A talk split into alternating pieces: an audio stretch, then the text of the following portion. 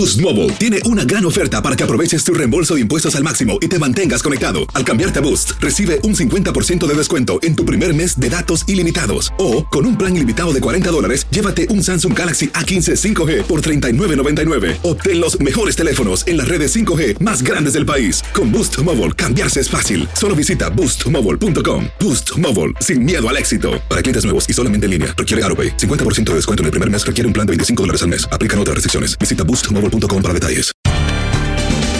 Bienvenidos al podcast de Buenos Días América, la revista radial más completa para los hispanos. Política, salud, economía, tendencia y deporte son algunos de nuestros temas. Bienvenidos.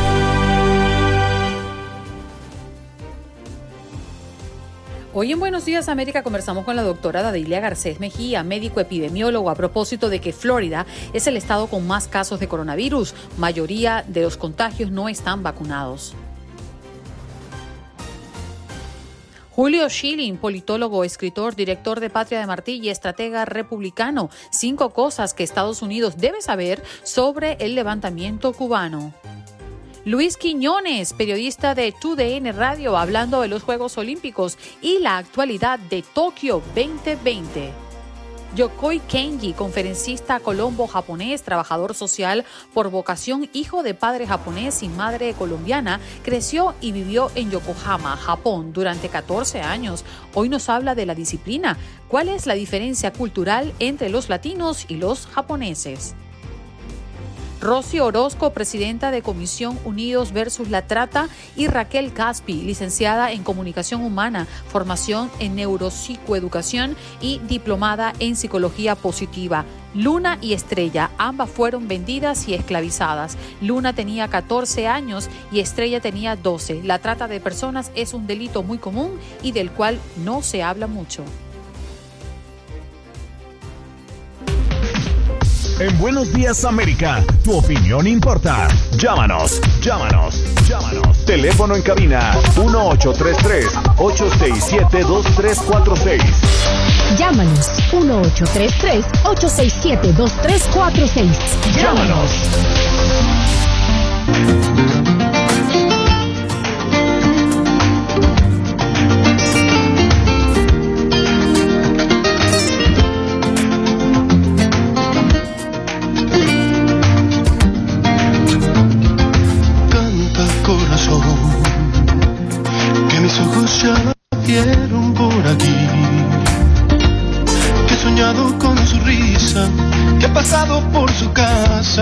Ha venido porque quiere ser feliz.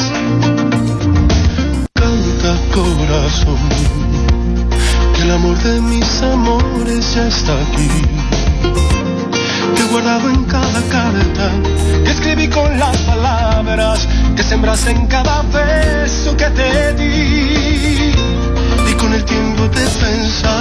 Esto es Buenos Días, América de Costa a Costa. Gracias por su sintonía, por su acompañamiento y por permitirnos entrar en sus hogares, en su auto o acompañarles a donde quiera que vaya. Si se está incorporando, recuerde que usted tiene la oportunidad de conversar con nosotros al aire a través de nuestro número en cabina, el 1833-867-2346. Recuerde que este programa es suyo. Vámonos de inmediato con la doctora Dadilia Garcés Mejía, médico epidemiólogo, porque Florida, el estado de Florida, es el estado con más casos de coronavirus. Mayoría de los contagiados no están vacunados. Doctora, muy buenos días. ¿Cómo usted amanece? Sí, sí, buenos días, Andreina.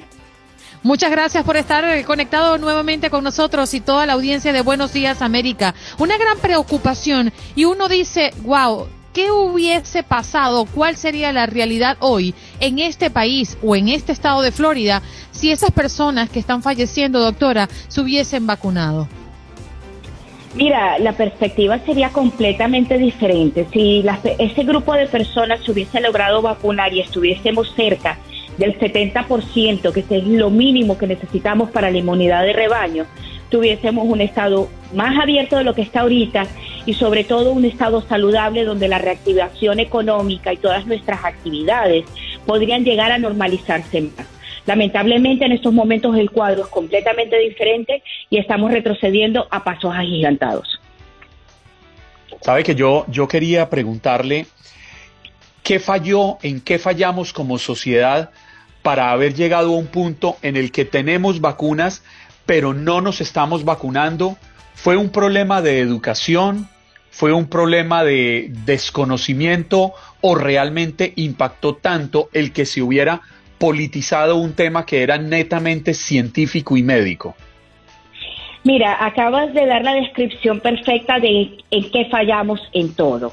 Lamentablemente desde el inicio de la pandemia eh, se ocurrió una politización de un problema de salud pública.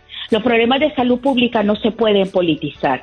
Es como querer politizar si colocamos el agua limpia o no para que todos la, bebamos, ¿no? Eso no se puede tratar de esta manera. Eh, recuerdo que cuando empezábamos a yo empezaba a estudiar salud pública, un profesor hizo una historia que siempre me impactó mucho, que hablaba de dos granjeros, para hacerlo brevemente porque sé que el espacio de radio es bien corto, pero decía de que había un granjero que tenía buena cosecha y él se encargaba que sus vecinos tuviesen las semillas de él, de su cosecha. Y alguien le preguntó y le dijo, ¿por qué lo haces? Ellos son tus competidores. Y él decía, es que sus cosechas, el viento, sus semillas caen en mi campo. Si su cosecha es mala, daña mi cosecha. Si su cosecha es buena, mi cosecha va a ser mejor. Así teníamos que tratar esta pandemia. Todos teníamos que tratarnos, todos teníamos que educarnos indistintamente de qué grupo político o de qué creencia tuviésemos en ese momento que no tuviese una base científica. Mm. Doctora, usted sabe lo que pienso. Em, en, varias pistas que nos está dando esta ola entre los no vacunados, porque en muchos lugares como en California que ya comenzaron a exigir nuevamente eh, las mascarillas y que muy probablemente en otros lugares de ese país lo comiencen a exigir, por otra parte personas muriendo, incrementándose los casos, pero ya han dicho las autoridades, no vamos a volver a encerrarnos, la cuarentena no es una opción. Entonces, ¿qué pasará con nosotros? Mira, aquí tenemos ya tenemos estrategias diferentes. La cuarentena fue una buena estrategia cuando no teníamos vacunas. Ahora, teniendo vacunas, tenemos que combinar dos estrategias diferentes. No podemos tratar el mismo problema y tener las mismas soluciones y no avanzar. Ahora tenemos que incrementar la tasa de vacunación, tratar de llegar a esa población que ha sido renuente y combinarlo con el uso de mascarillas. Particularmente siempre pensé que el levantar el uso de las mascarillas como medida era muy precipitado. Es una medida que dentro de las de mitigación son las que más protegen y junto con la vacuna disminuye la transmisión del virus. Así que nos va a tocar recombinar nuevamente estas dos estrategias sin hacer completamente un cierre de ciudades, porque eso no beneficia tampoco ni la salud mental, ni la salud física, ni las economías. Pero hay que hacer una campaña y dedicarnos a ese aspecto. Nos toca dar un paso hacia atrás, no completamente hasta el principio, por ahora, pero si continuamos con esta tendencia, a lo mejor hay que tomar medidas más drásticas. En este momento tenemos eh, tres vacunas aprobadas en Estados Unidos, pero son muchas más las que se han autorizado en diversos países, en la comunidad europea, en Asia. Yo quería eh, preguntarle, ¿realmente podemos seguir creyendo que la mejor vacuna en este momento es la que nos toca o ya podemos empezar a exigirle a las naciones una vacuna en específico que sea mejor que la otra? ¿O hay que esperar esa inmunidad de rebaño para poder llegar a ese punto? Mira, en estos momentos eh, yo sigo con la, tendencia y recomiendo, la mejor vacuna es la que tenemos colocada. Tenemos que recordar que no podemos colocar el mundo en una situación muy plana. Cada país tiene una condición especial y una característica. Las vacunas, por ejemplo, de la Pfizer y Moderna tienen unas características muy especiales de transporte y de mantenimiento que muchos países en vías de desarrollo no van a poder tener y se van a hacer vacunas perdidas. Es preferible una vacuna que sea de mucho más fácil transporte, que llegue a las comunidades, que se mantenga mucho más a temperatura ambiente y que llegue a esa comunidad y le dé esa inmunidad y la pueda proteger. Tal vez más adelante, pero estamos hablando de uno o dos años, ya se pueda decidir cuál es la mejor vacuna y que se estandarice a nivel mundial. Pero en estos momentos donde tenemos países que no llegan a un 5% de la tasa de vacunación, cualquier vacuna es la mejor. señor. Doctora, muchísimas gracias por estar con nosotros en el programa. No, nos deja una gran preocupación porque mm, si la expectativa está en que podamos incrementar el número de personas vacunadas en este país, y yo creo que se ha hecho hasta prácticamente lo imposible para que las personas voluntariamente se vacunen y no se ha logrado ni siquiera el 50% de la inmunización eh, completa de, de, nuestra población en Estados Unidos. Yo no sé ahora cuál será el próximo paso. ¿Será exigir la, la, vacuna, eh, exigir el cartoncito para muchas cosas como lo están haciendo en Europa? Yo no sé si lleguemos a eso en los Estados Unidos, doctora. Mira, Estados Unidos es un país de libertades, pero yo pienso que también la empresa privada va a tener un gran rol que jugar en estos momentos en determinar qué es lo que puede exigir o no a sus empleados, porque también ellos indirectamente se han visto muy afectados en lo que se refiere a su factor económico y su recurso humano. Así que probablemente ese sea el camino, pero a través de las empresas privadas. A nivel público, lamentablemente, no se puede exigir por la constitución de este país y el, el derecho que tenemos todos a tomar nuestras propias decisiones. Ok, muchísimas gracias, doctora. Un abrazo para usted y como siempre, manténgase a salvo. Ustedes también. Muchas gracias. Bien, allí conversábamos con la doctora Dadilia Garcés Mejía, médico epidemiólogo, porque Florida es el estado con más casos de coronavirus. Mayoría de los contagiados no están vacunados. 1-833-867-2346. Ese es nuestro punto de contacto, nuestra línea telefónica para que se comuniquen con nosotros. Y es que creo que no hay otra salida, Juan Carlos, el prácticamente obligar a las personas que se vacunen. Pues Andreina, eh, yo no sé si el camino sea obligar, realmente por lo que planteaba la doctora. En una democracia eso no es posible y no podemos pretender haber criticado en el pasado a las dictaduras para venir nosotros a hacer lo mismo. Pero esos derechos podemos hacerlos valer en el momento en que les exigimos la vacuna a quienes deseen montarse en un crucero, a quienes deseen montarse en un avión, a quienes deseen entrar a un restaurante, a quienes deseen entrar en un bar. Entonces va a llegar el punto en que usted quiere hacer esto, demuéstrenos que está vacunado o tráiganos una prueba de, de PCR con máximo 48 horas de, de, haber sido realizada. Para usted poder ir a un restaurante o muestra su carnet de vacunación o muestra una prueba de PCR. Va a llegar un momento en el que quienes no se han vacunado se cansen de esta situación porque no van a estar dispuestos a que les chusen o les hurguen la nariz cada ocho días para poder ir a un bar, para poder ir a una discoteca, para poder subirse a un avión, para muchas cosas que hacemos en la vida cotidiana o que hacíamos en nuestra anterior realidad. Pero es una medida de presión. Fíjate, en New York City está pasando. Están exigiendo a todos los trabajadores públicos que se vacunen o se sometan a pruebas semanales de COVID-19, como lo estás comentando. Y el nuevo requisito se aplicará, no es a un número reducido. Estamos hablando de más de 340 mil trabajadores municipales que están en New York City. Y eso seguro se extenderá a otras ciudades. Es que muy seguramente ese es el camino que va a quedar. Lo que, lo que hablábamos sobre lo que hicieron en Francia, la, la instrucción del presidente Emmanuel Macron, los pasos que está dando el primer ministro británico Boris Johnson, eh, precisamente indican que podría ser quizás ese el camino, porque o si no, en busca de defender los derechos individuales, los derechos colectivos van a terminar saliendo pisoteados y tampoco es la idea que esto se repita. Tus mañanas están llenas de energía de la mano de Andreina Gandica y Juan Carlos Aguiar. Aquí, en Buenos Días América, hacemos un recorrido por esos temas que son importantes para ti. Noticias, inmigración, salud, el acontecer diario, las tendencias y por supuesto los deportes. Buenos días América, este programa es tuyo.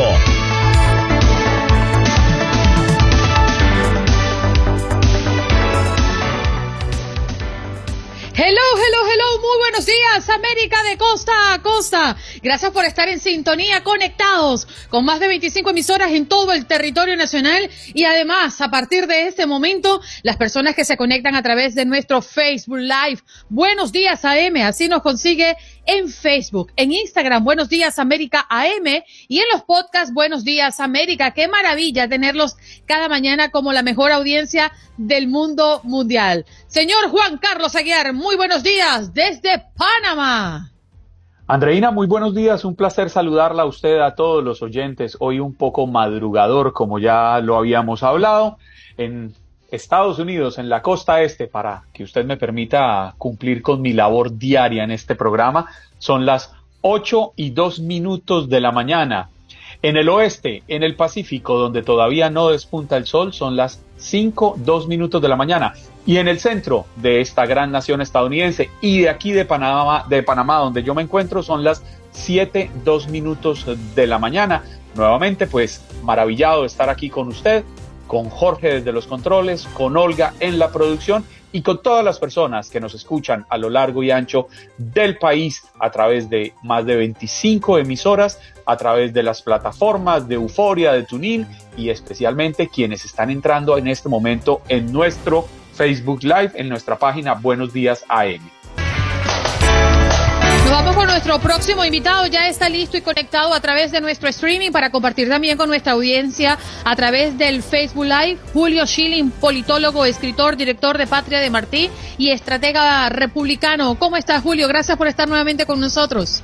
Bien, encantado, Andreina y Juan Carlos, de gran audiencia. Buenos días, América, eh, de estar con ustedes. Hemos leído un artículo de tu autoría que nos llamó poderosamente la atención y habla de cinco cosas que Estados Unidos debe saber sobre el levantamiento cubano. ¿Qué debe saber, Julio? Primeramente que em, las remesas, o sea, Cuba no tiene un problema de, remesas, o sea, el que tiene el problema es en, sí la dictadura castrista. Eh, Cuba tiene un problema de, de libertad, que debe ser en eso, 74% de cada dólar que se manda, el régimen castrista lo está expropiando. Y ayer hubo, como ustedes reportaron, miles de frente a la Casa Blanca. Te diría que el 95% de ellos tiene familia en Cuba, eran jóvenes, personas que probablemente en menos de 10 años en los Estados Unidos, y había pensado que no, sea, eh, de tomar los pasos necesarios em, darle recursos al, eh, que está en el poder para imprimir. E, el segundo, está, eh, el concepto que hemos oído por en países como Afganistán, como Irak, que es eh, nation building, o sea, de formar naciones. Eso es una diferencia extraordinaria entre el concepto de liberación. O sea, Cuba tiene una nación, formada desde hace tiempo y eso no es lo que se va a necesitar. Asistencia en eh, eh, un proceso de libertad.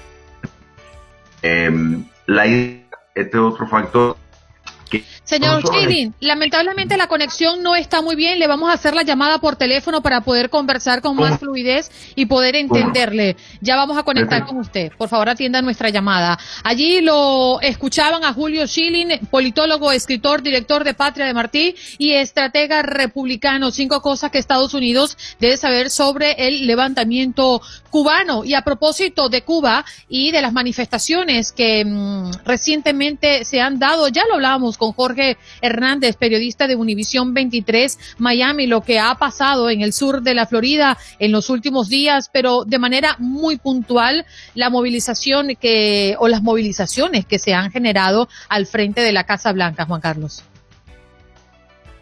Estás en mute, Juan Carlos. Sí, Andreina, es que han sido 62 años de un gobierno realmente nefasto.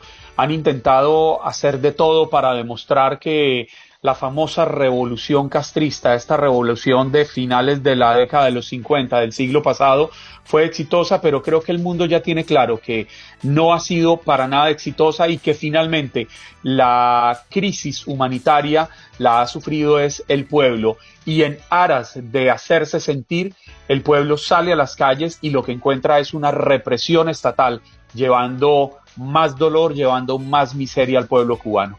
Bien, retomamos eh, la conexión con Julio Schilling, politólogo y escritor. Está con nosotros para hablar de un artículo que ha escrito de las cinco cosas que Estados Unidos debe saber sobre el levantamiento cubano. Eh, señor Schilling, ya habíamos hablado de Cuba que no tiene un problema de remesas y además la liberación no es construir una nación. lo seguimos escuchando. Cómo no, y, le agradezco, agradezco la, referencia de, este artículo en, el American, porque la idea, muchas de estas propuestas no solo es la que está considerando eh, la administración Biden, sino es una sugerencia de muchas personas, eh, en particular una, una, carta abierta en el New York Times acerca de, esta posición, entonces por eso fue que se publicó. La tercera nación es, el, el, el tercer factor, perdón, es el tema de una eh, intercambio entre una eh, inmigración, una entrada eh, favorable para los cubanos en cuanto a, derechos de inmigración, privilegio, diría yo, sobre un enfoque de libertad. Esto ha ocurrido muchas veces a través de, los años, donde eh, a cambio de, eh, lo vimos por ejemplo tras eh, lo que ocurrió en, Bahía de Cochinos, cuando los Estados Unidos dejó de, no aportó el, factor aéreo, que era algo parte de la programación militar que había programado, y entonces poco después con la otra administración de Johnson, los cubanos recibieron oficialmente preferencia inmigratorio de entrar a los Estados Unidos. Y la dictadura castrocomunista constantemente a través de los años ha usado el factor de inmigración, una amenaza de un éxodo, contar de llegar a un acuerdo, y es importante que entiendan que los cubanos en la isla no estaban pidiendo ni vacunas ni visas para venir a los Estados Unidos, sino libertad. Ese debe ser el enfoque. El cuarto punto, y esto aquí podemos extender esto a no solo Cuba, sino Venezuela y Nicaragua, es el enfoque en individuos, o sea, de castigar, sancionar eh, personas y que por muy horripilante que sean sus pasados o su presente eh, en cuanto a la participación en el régimen, esto no son solo individuos, sino, o sea, lo que hay en Cuba, lo que hay en Venezuela, lo que hay en Nicaragua, es un sistema. Entonces el enfoque en cuanto a las sanciones eh, debe ser hacia el sistema. Pero me gustaría detenerme en este punto, señor Julio, para no escapar la oportunidad de la definición de lo que usted habla, apuntar a los individuos en lugar de eh, al régimen no está resolviendo nada. ¿Y qué podría resolver? ¿Cuál podría ser esa acción que atacara directamente al régimen y que sea una posibilidad real? Bueno, eh, primeramente eso es muy fácil, o sea, Cuba comunista, mira, el enorme costo que estamos viendo de la movilización de tropas especiales para, en efecto, reprimir este levantamiento que hemos visto, el levantamiento popular de, miles y miles de personas desarmadas, eso tiene un enorme costo. Eh, el mantener la cuarta red de espionaje más grande del mundo tiene un enorme costo. Entonces, de privar de sanciones es poner presión a países que eh, le extienden créditos al régimen castrista a que no lo hagan y si lo hacen, pues eh, van a tener, van a pagarlo en cuanto a tener un, eh, un aminoramiento de relaciones con los Estados Unidos. O sea, es una cosa de total sentido, porque personas no son lo que están eh, responsables per se por lo que está ocurriendo. Y aparte, eso es un grave peligro porque los juicios de Nuremberg establecieron claro que la persona que comete el crimen, eh, si el crimen era eh, tan bárbaro, eran tan responsables como el que dio la orden. Entonces, eh, precisamente el enfocar en ciertos individuos exclusivamente lo que hace es que las personas que tal vez están eh, tangiblemente cometiendo el crimen van a quedar impunes porque el que dio las órdenes, que probablemente es el que está siendo sancionado, absorbe toda la responsabilidad. Entonces eso, ese enfoque es un, error aparte. Estas personas no van a poner un pie en los Estados Unidos, eh, no tienen recursos en los Estados Unidos y, prácticamente esto no tiene ningún efecto lo más mínimo. Julio, yo, yo quisiera volver al, artículo porque tenemos pendiente el quinto punto y es la posibilidad de una intervención militar. Eh, usted plantea eh, en la historia cómo diversos países han apoyado ciertas revoluciones para abandonar o dejar en el pasado estos regímenes eh, dictatoriales. ¿Cree usted que es necesaria ya, que ya llegó la hora de una intervención directa de fuerzas de Estados Unidos en la isla para recuperar la libertad del pueblo cubano? Sí es necesaria la decisión de estar dispuesto a hacerlo.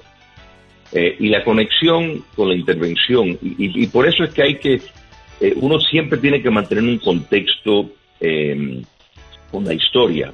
Y esta gran nación, esta gran república americana, sin Francia, no hubiera logrado su independencia, no solo porque Francia pagó el 90% del costo de los armamentos que eh, el ejército separatista de Estados Unidos, que dirigió Washington, utilizó, sino los franceses mandaron buques de guerra, bombardearon, mandaron tropas, mandaron asesores militares, ofrecieron ayuda logística. Y no solo fue Francia, España también envió tropas, dio dinero. De modo de que eh, si miramos todo, la liberación de América del Sur, o sea, sin el factor internacional que jugó el papel que jugó Francia, eh, hubiera sido difícil alcanzar la independencia. La Segunda Guerra Mundial, la Primera Guerra Mundial, si los Estados Unidos no hubieran tomado partida, eh, estaríamos hablando alemán y si en la Guerra Fría no hubiera participado, tal vez ruso. Entonces es fundamental entender que no hay ningún proceso histórico en el mundo de liberación que no contenga un elemento de, de, intervención. Y cuando hablamos de intervención, eh, eh, eh, tenemos que entender, por ejemplo, las guerras en Afganistán. Sí, señor Julio, lamentablemente el tiempo se nos acorta y tenemos que despedirlo, pero muchas gracias por estar con nosotros. Julio Schilling, escritor y politólogo. Ya regresamos. Como dicen los grandes, la liga se gana partido a partido. Partido a partido. En Buenos Días América, Contacto Deportivo. En el verano de campeones. Juegos Olímpicos Tokio 2020. Toda la información que se genera en la gran fiesta del verano, solo en Buenos Días América. Ajá, vámonos. Tenemos que darle deporte a la gente. Récord de nuevos casos de COVID-19 en Tokio es el titular, pues más llamativo a esta hora alrededor de Tokio 2020. Luis Quiñones con nosotros. Luisito, ¿cómo te encuentras? Muy buenos días, Andreina. Buenos días también para, para Juan Carlos. De los dos temas que, que, traían, uno serio y otro de bochinche, como dice Andreina. El serio, eh, escuchaba el tema que traían en el bloque anterior. No me queda otra cosa que decir patria y vida y libertad para Cuba. Vengo aquí a hablar de deportes, pero siempre hay que dejarlo bien claro. Y de lo que decían de las coreografías, yo no sé cómo sucedió pero cuando estaba en la secundaria fui a dar a una coreografía, no sé cómo, ya cuando me enteré ahí estaba, eh, moviéndome de un lado a otro, pero sí, tengo en mi currículum una coreografía en la secundaria, increíble. Ándale, pero Luisito es una cajita de sorpresas. No, no, no, eso no se repite más. Eso fue una vez y te repito, no me acuerdo ni cómo me convencieron. Ahora, de los Juegos Olímpicos hay varias noticias. Ya mencionabas el tema de los casos de coronavirus, siguen saliendo desde el primero de julio eh, a la fecha, pues se han estado registrando varios casos positivos y en medio de esta noticia, pues sale a la luz también una información muy comprometedora y es que la jugadora de baloncesto de España, Cristina Oubiña, publicó una serie de imágenes que más tarde fueron borradas donde se aprecia al serbio Luka Doncic, estrella de los Mavericks de Dallas en la NBA y jugador de Eslovenia, en una fiestecita que se hizo por ahí en la Villa Olímpica eh, sin respetar sana distancia, sin cubrebocas, al parecer con bebidas alcohólicas de por medio. Así que por ahí queda también ese tema, ¿no? Este chismecito en medio de estos Juegos Olímpicos. Eh, Luka Doncic, que le había dado la victoria también a su selección de Eslovenia y que ya lo quiero un título olímpico, me gustaría más un título olímpico que un anillo de campeón de la NBA, pero eh, de esta forma, la verdad creo que hay que ponerle un poquito de seriedad. Amigo Luca, hay que ponerle seriedad al asunto porque eh, los Juegos Olímpicos merecen todo el respeto que, implican. Son cuatro años, en este caso fueron cinco, de duro entrenamiento para llegar ahí, como para estar a pasársela de fiesta. Sabemos que pasan muchas cosas en la Vía Olímpica, eso históricamente ha sido muy famoso, pero, pero sí, hay que cuidarse porque hoy en día hay cámaras por todas partes. Sí, y además, Luis, eso podría ser motivo de hasta una expulsión por las reglas tan rígidas que está implementando la propia organización de Tokio 2020. Así que hay que tener mucho cuidado porque, de hecho, se veía una botella de vodka, para ser más específicos, ¿no? De lo que estamos hablando. Ahora, por otra parte, noticias recientes como la de Simone Bales, que se retira del evento de gimnasia por equipos por un asunto médico. ¡Qué tristeza! Asimismo, eh, la gimnasta de 24 años y considerada la gran estrella de esta disciplina en la actualidad, tuvo que ser atendida por el personal médico después de realizar su salto de caballo y ya no salió para las barras asimétricas. Fue sustituida para esta prueba por Jordan Shields, la, suplente que ya estaba prevista, pero bueno, es un, una baja sensible ¿no? para la delegación de Estados Unidos y para el equipo de, gimnasia como tal.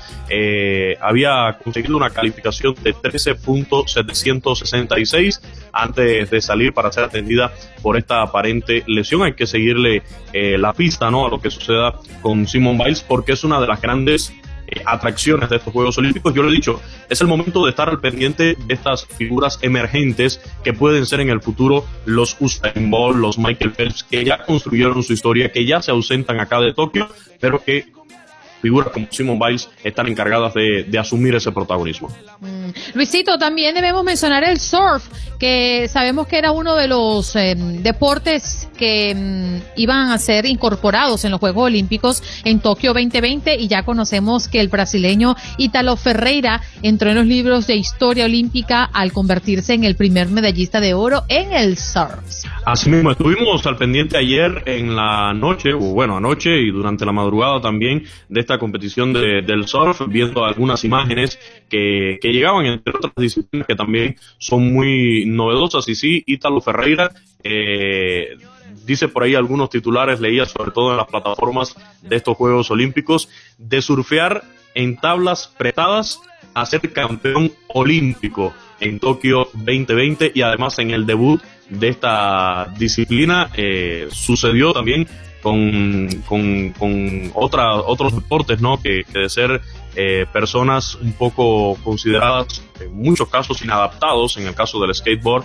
eh, ahora son atletas olímpicos, tienen esta, esta virtud ¿no? y, esta dicha de poder estar en el, en el máximo puesto en cuanto al, al deporte. Eh, dice este muchacho en sus declaraciones, fui a surfear muy temprano, llegué a la playa, salí del coche y vi a un niño haciendo un 360 en el aire y después otro. La competición empezaba dos días más tarde y pregunté a la gente quién era ese chico. Se llama Ítalo, explicó eh, también su, entrenador y personas cercanas a él eh, al llevarlo a estos Juegos Olímpicos de Tokio 2020. En 2018 había conseguido sus primeras victorias en el Tour del Campeonato Mundial y en el 19 subió a lo más alto del surf, eh, ganando los Juegos Mundiales de esta disciplina. Ahora es el campeón también en los Juegos Olímpicos de Tokio 2020. También destacar por ahí, Andreina, eh, lo que fue la actividad de la natación en la noche de ayer, igualmente con varias finales que estuvieron en, en disputa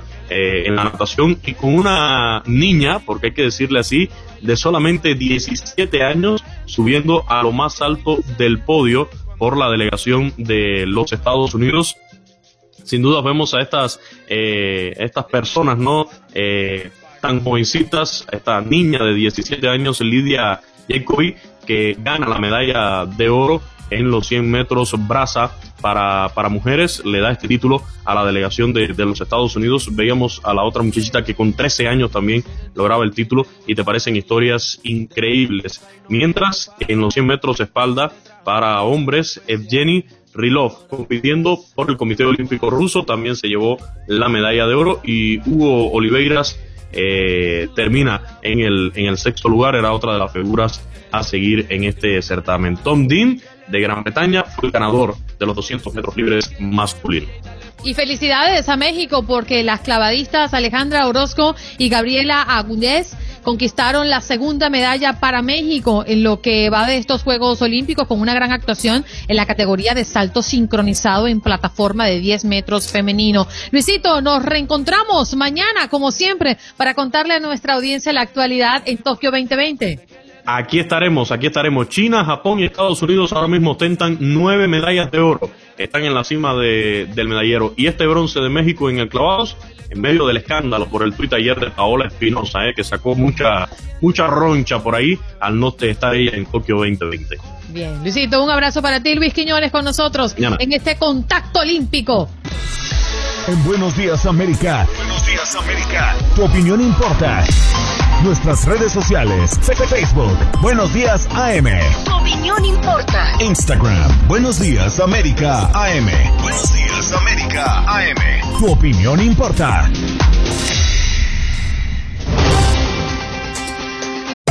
Hacer tequila, don Julio, es como escribir una carta de amor a México.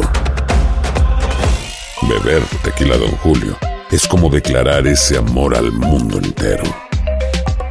Don Julio es el tequila de lujo original, hecho con la misma pasión que recorre las raíces de nuestro país. Porque si no es por amor, ¿para qué? Consume responsablemente. Don Julio Tequila, 40% alcohol por volumen, 2020. Importado por Diageo Americas, New York, New York. Esto es Buenos Días América de costa a costa, de las cosas que uno se entera en el corte comercial. Sí, estábamos hablando de las localidades y de esos sitios o lugares sobre todo en nuestros países que tienen nombres extraños, ¿verdad? O nombres muy cómicos o llamativos. Pero de eso estaremos hablando un poquito más adelante. ¿Le parece, señor Juan Carlos? Me parece perfecto. Yo ¿A dónde es que usted va hoy? ¿A dónde es que va? Yo voy para una población que se llama Metetí. Metetí. Metetí, ya empezando la zona del Darién panameño. ¿Y el otro, la otra zona que nos comentaste ayer? Eh, Bajo Chiquito. Bajo Chiquito. Bajo Chiquito. Y hay otra población que se llama Yavisa, que es donde termina eh, la carretera panamericana y empieza ahí sí la selva. Ay, Dios mío. Pero ya, ya la selva no me meteré. No, esta, esta zona es selvática, pero no tan profunda. Ya en Yavisa es tan tupido que no pudieron seguir construyendo la carretera panamericana. Bueno, yo te voy a contar un poco más adelante de algunas localidades en Venezuela que tienen nombres también complicados, en el estado Vargas. Yo no sé si tú alguna oportunidad fuiste y recorriste la zona de Mamo. No lo tengo presente. No, eso está en Catialamar, en el estado Vargas. Pero bueno. Pero no tengo presente el nombre. La, el, el, estado Vargas sí me lo recorrí casi todo. Sí, claro. Pero Mamo no, no, no recuerdo. Bueno, vámonos mejor con nuestro invitado porque después las cosas se van complicando en este programa. Sí, señor, ya está conectado con nosotros a través de nuestro streaming y usted lo podrá escuchar en más de 25 emisoras en todo el territorio nacional. Él es Yokoi Kenji, conferencista colombo japonés, trabajador social por vocación, hijo de padre japonés y madre colombiana. Creció y vivió en Yokohama, Japón, durante 14 años. En la actualidad lidera un mensaje para la comunidad hispana que evoca la necesidad de un liderazgo integral para una sociedad emergente. Yokoi, gracias por estar en Buenos Días América. Bienvenido al show.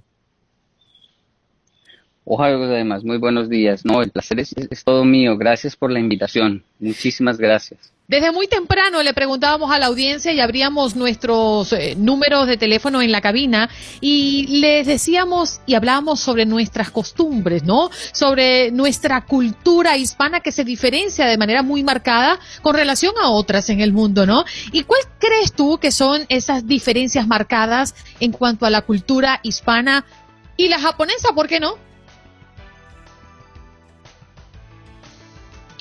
Bueno, en, el caso de, nosotros los hispanos y los japoneses, eh, una de las diferencias más notables es que el japonés es supremamente disciplinado, sistemático, le fascina hacer cuentas, le fascina tomar nota de todo, eh, logra tener personalmente un itinerario hasta de lo que va a ser los domingos, que es un día de descanso, de relax, de decir voy a improvisar. El japonés definitivamente no le gusta mucho improvisar, no es su zona de confort.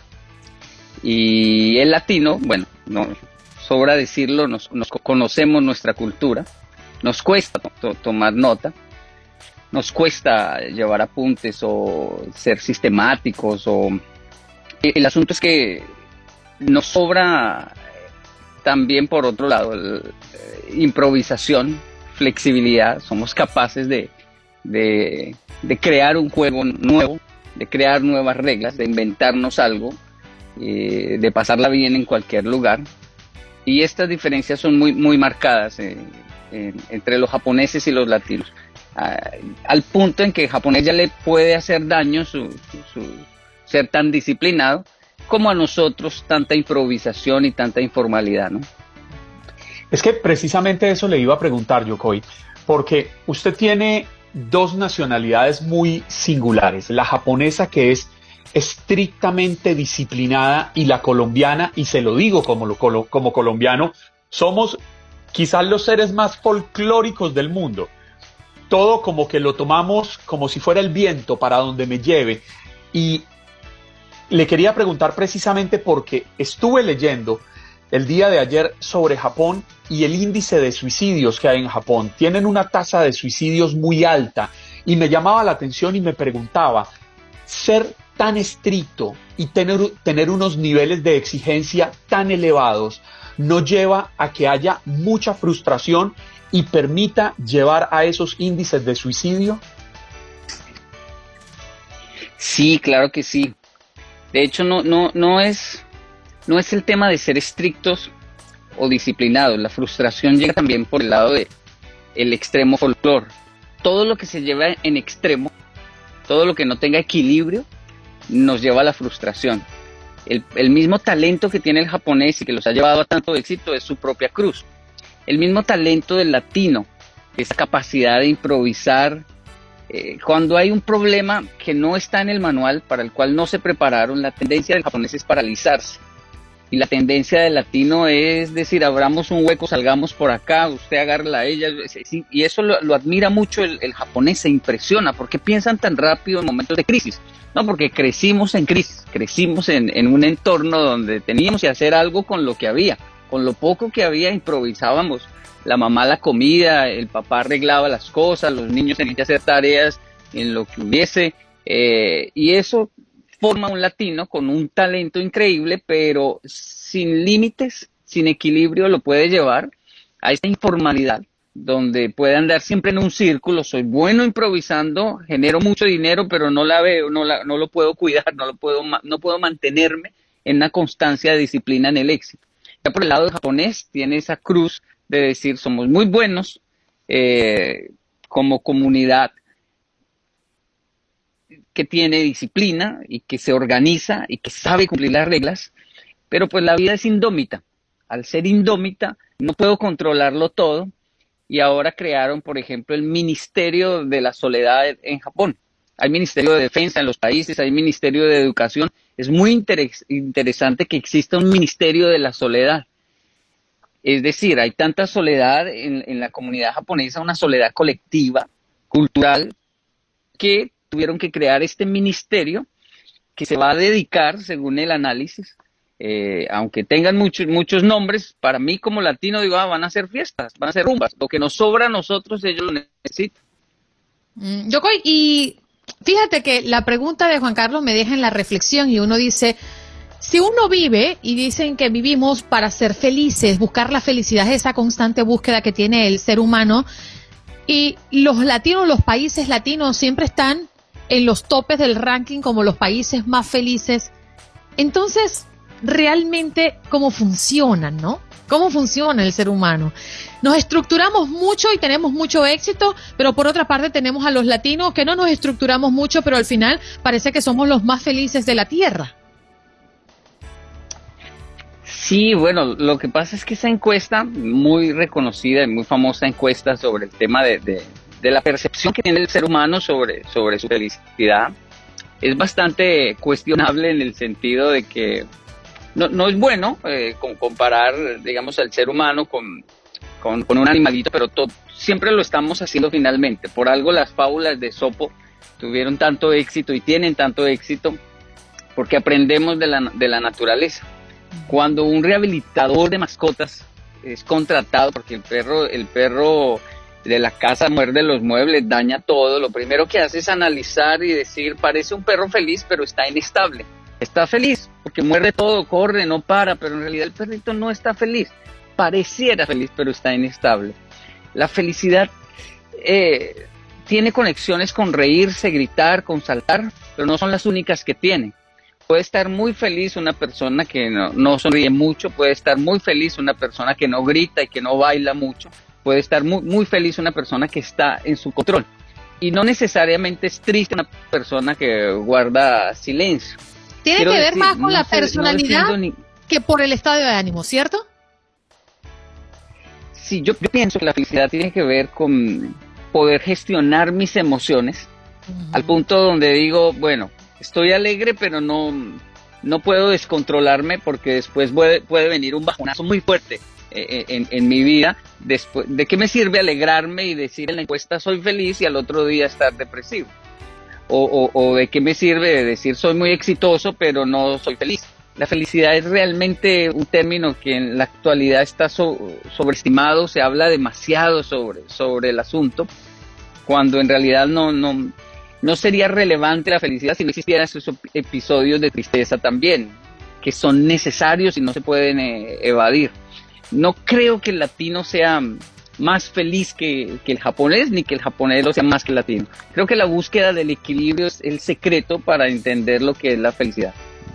Yokoi, yo recuerdo haber escuchado hace muchos años una frase que me decían que la utilizaban mucho en Japón. Y dice, si no es tuyo, es de alguien. Y que así educan a los niños, los educan enseñándoles un respeto sagrado sobre la propiedad ajena, porque les enseñan que el coger algo, tomar algo que no es de ellos, puede causarle un daño a la persona eh, propietaria. Y creo que eso, a final de cuentas, es una de las cosas que más daño nos hace a los latinos como sociedad, porque nos enseñan a ser avispados. Uno ve el billete de 20 dólares tirado en la calle y, son los papás de uno, o los hermanos, o los tíos. Cójalo, cójalo, que eso puede ser suyo, se lo encontró ahí. Y no, si no es de uno, es de alguien. Sí, una de las cosas que envidio como latino, yo, yo, yo soy latino, soy, el japonés es mi papá, y aunque viví muchos años en, Japón, llegué con 10 años, así que a esa edad se comienza a cerrar el disco duro del ser humano, y, me costó entender el por qué no podía ser japonés si hablaba perfecto el idioma y llevaba tantos años allí.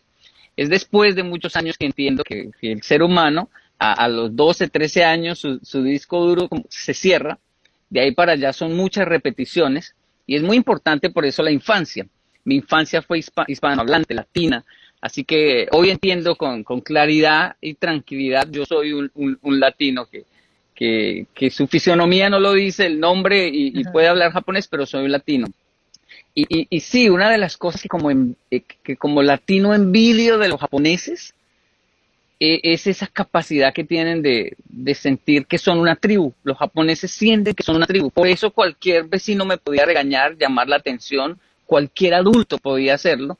Y mis padres lo agradecían. Mi papá, que es un japonés, decía, es que el vecino es su papá. ¿Cómo así que el vecino es mi papá? Sí, todo, todo adulto es, es su papá. No hay hijos de extraños en Japón. Son todos nuestros hijos. Todos lo cuidamos y, y lo protegemos, pero también le podemos dar una bronca a cualquier, a cualquier niño por ahí y nadie se va a molestar porque de hecho es mi responsabilidad estar cuidando los hijos del vecino como si fueran mis hijos también. Lo mismo el dinero, el carro, se sienten como realmente una tribu y esto es envidiable de, de, estas, de culturas. Como también, debo decirlo, ¿no? El japonés ve nuestra cultura y envidia eh, eh, esa, esa complicidad que tiene el latino a la hora de bailar, de hacer chistes, de cómo puede coordinar de esa manera si no, si se acabaron de conocer, ¿por qué bailan de esa manera? ¿Cómo se entienden? Si son de dos países diferentes, solo porque hablan español pueden bailar y entenderse así. Sí, hay una complicidad y una coordinación increíble en nuestro folclore, como lo hay en el japonés en la disciplina. Yo creo que nos queda un minutito, pero me gustaría que hablaras de esa experiencia bajando las escaleras mecánicas con tu hijo y con un niño que estaba jugando con un carrito, creo yo, que una de las cosas que dices en una de tus conferencias. Y hablando de eso de que los padres en Japón son padres de todos. Pues yo quería darle una lección a mis hijos y, para que se dieran cuenta cómo, cómo deberían comportarse en Japón. Así que le doy una bronca, dicen los latinos, o un regaño, decimos en Colombia, a unos niños desconocidos porque estaban jugando en la escalera eléctrica. Eh, eh, los niños me miran, me hacen la venia, me piden perdón y se van. Y mis hijos, obviamente, que son latinos, quedan muy impresionados y me dicen ellos, ¿esos niños lo conocen, papá? ¿Quiénes son y por qué los regañó? Porque soy un adulto y puedo regañarlo. ¿Y por qué le hacen caso? Me hacen caso, les iba a decir yo porque son japoneses en esta cultura, pero ahí los miré y les dije, me hacen caso porque los únicos niños que no me hacen caso en esta bendita isla son ustedes, que son, que sí son mis hijos. Y yo dije, aprendieron la lección. Lo único que aprendieron mis hijos de ahí para allá fue señalar a todo el mundo. Mire, papá, regaña eso. Mire eso, ahora regaña eso. Mire lo que está haciendo. Yokoi, tenemos que hacer una pausa. No te vayas, porque quedamos conectados con nuestra audiencia del Facebook Live. Gracias por estar con nosotros. Él es Yokoi Kenji, conferencista colombo japonés. Vamos a recibir nuestras próximas invitadas. Ellas están conectadas con nosotros a través del streaming a propósito de que el próximo 30 de julio se estará dando una fecha más del Día Internacional contra la Trata de Personas. Luna y Estrella ambas fueron vendidas y esclavizadas. Luna tenía 14 años y Estrella tenía 12. La trata de personas es un delito muy común y del cual no se habla mucho. Para hablarnos de estas historias ya están con nosotros Rosy Orozco, presidenta de Comisión Unidos versus la Trata, y Raquel Caspi, licenciada en Comunicación Humana, formación en Neuropsicoeducación y diplomada en psicología positiva. ¿Cómo están? Muy buenos días, gracias por estar con nosotros. Buenos días, buenos días. buenos días, Juan Carlos. Muy, muy contenta de estar aquí y contarles de, de, esta gran historia, así como de todo lo que se está haciendo en estos días y en esta fecha tan importante que es el 30 de julio. Sí, y justamente queremos arrancar con la historia, eh, Rosy y Raquel. No sé quién quiera comenzar, pero la historia de estas dos menores, Luna y Estrella, que ambas fueron vendidas y esclavizadas. Un poco cómo llegaron a este punto y cómo lograron salir de la esclavitud. Yo primeramente muy agradecida a Raquel Caspi porque eh, después de nueve años de estarlas queriendo ayudar, cuando Luna logra escapar de estos prostíbulos, a ella la violaron para eh, iniciarla a veintitantos tipos, eh, una niña que, que, había sido muy cuidada en su casa y sin embargo la levantaron traileros en Santiago, en, en Estado de México. Tepetlixpa, Estado de México, y se la llevan hasta Santiago a Cosac, Puebla. Y estos prostíbulos, pues hoy eh, siguen existiendo desgraciadamente en Puebla, son, está en impunidad el caso, y eso es muy traumático, por eso agradezco tanto a Raquel Caspi, ahorita que estamos en el Día Mundial, hay mucha gente indiferente, pero hay mucha gente como Raquel y por eso este libro es una de las acciones que estamos haciendo dentro de los 10 días de activismo. Eh, hay una página hojenblanco.org donde pueden ver más, pero justamente para eso Raquel Caspi escribió un libro maravilloso para mover corazones, que no seamos indiferentes, que más gente ayudemos como lo ha hecho ella con este libro que te lo comes, el libro no puedes dejarlo de leer. Es algo muy lindo porque hay gente que sí puede salir adelante, como es cuando tienen una psicóloga como Raquel. Raquel, usted que escribe ese libro, yo quisiera preguntarle acerca de un delito transnacional, el tráfico de personas que tanto ha afectado en una buena parte a las mujeres. Y es que el tráfico de personas es quizás tan lucrativo como el tráfico de armas o como el tráfico de drogas ilegales. Y lo que me parece más preocupante es que pareciera no ser tan visible como lo son estos dos. Las drogas y las armas nos aterran, pero no nos aterra ver cómo una mujer o un hombre, unos jovencitos son prostituidos, son enviados de países a países. Así es, Juan Carlos. Y sabes, en mi opinión la situación es la siguiente. nos hacemos todos de la vista gorda.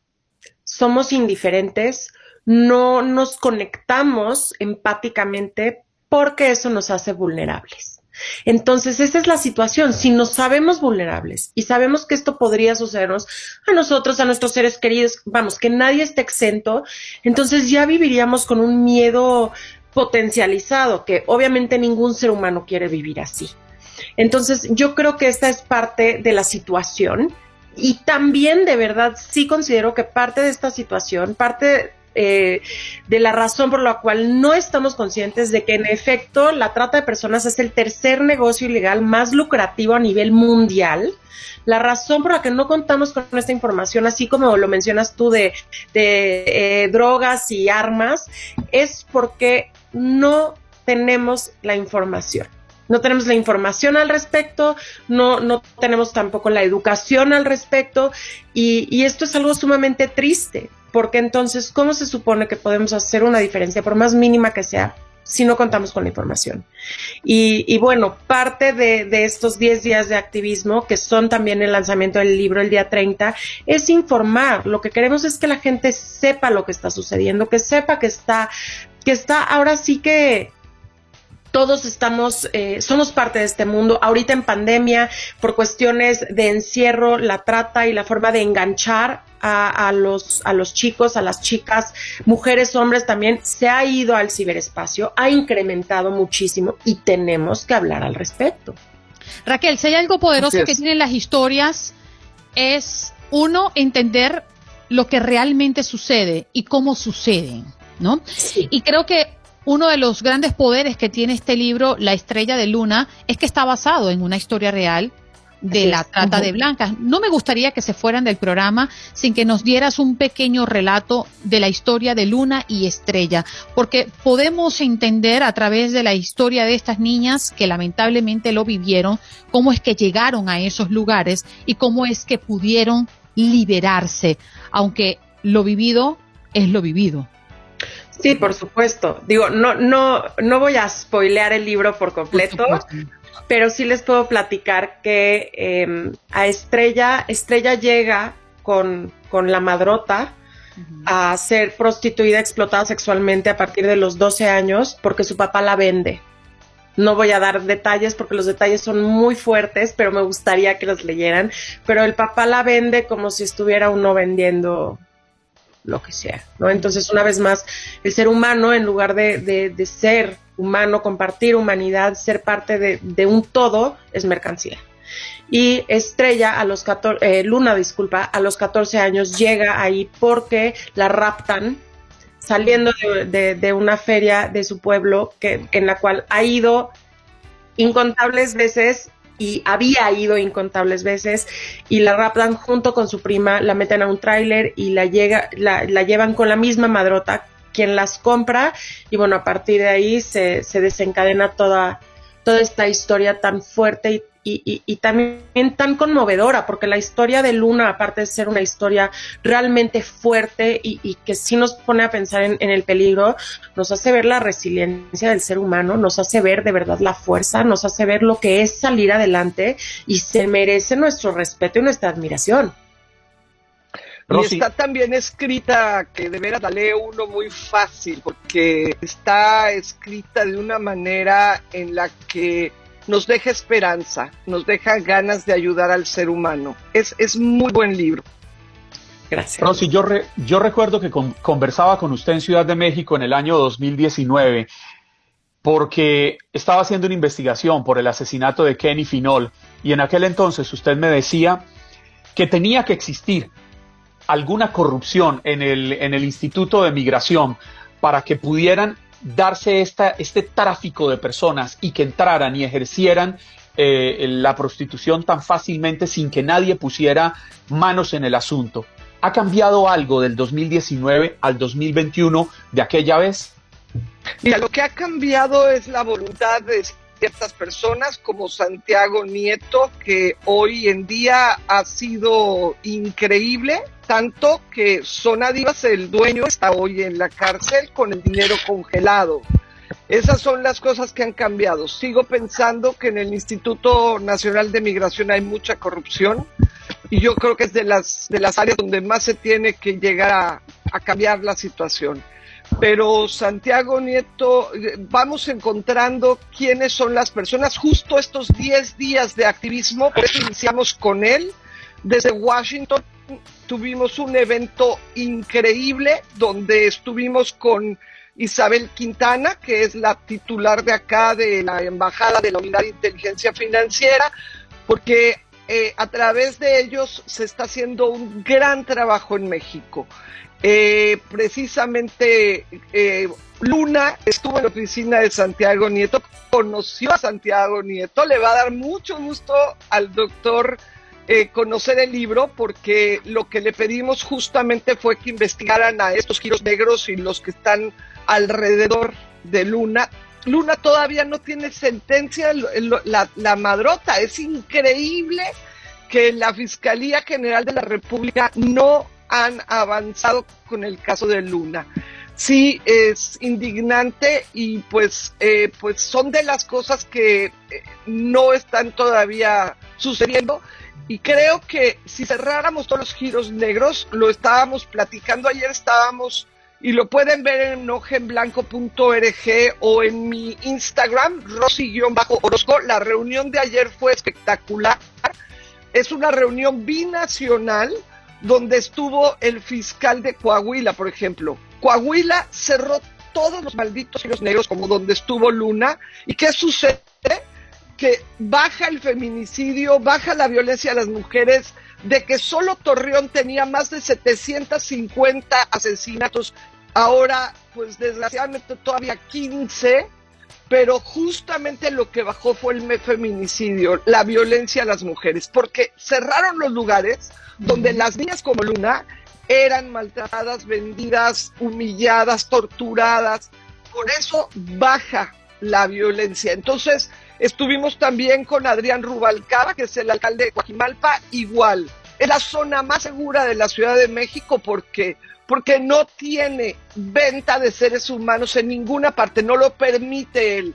Entonces, vamos a darles hoy un reconocimiento con el congresista Chip Roy, porque es gente que ahorita vamos justamente al Capitolio con ellos, vamos a ver a otros congresistas, porque estamos teniendo una reunión binacional en donde estábamos platicando, por ejemplo, que Texas ya avanzó a castigar al cliente explotador, a todas esas personas que un día compraron a Luna, acá en Texas, bueno, yo estoy en Washington, pero en Texas se castiga.